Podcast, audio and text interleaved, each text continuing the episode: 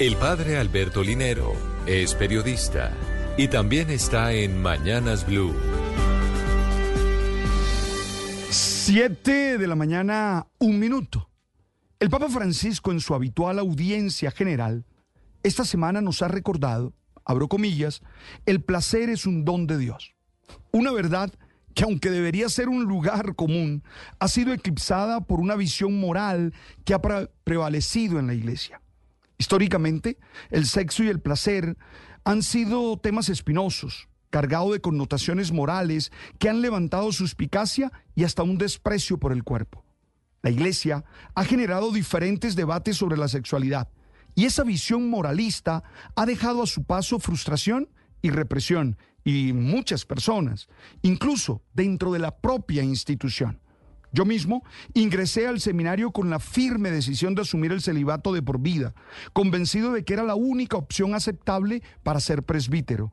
Aprendí que se podía sublimar la energía sexual. Sin embargo, la experiencia y el tiempo me llevaron a revisar si verdaderamente es una condición para ejercer el ministerio.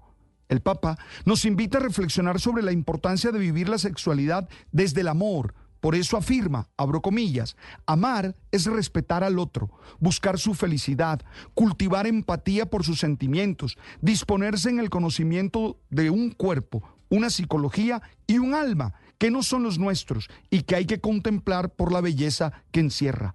Amar es eso, el amor es hermoso. Hasta allí el Papa. La sexualidad y el placer no deberían ser temas tabúes, sino aspectos de la vida humana que desde una perspectiva espiritual pueden ser comprendidos como regalos divinos para gozarlos y compartirlos.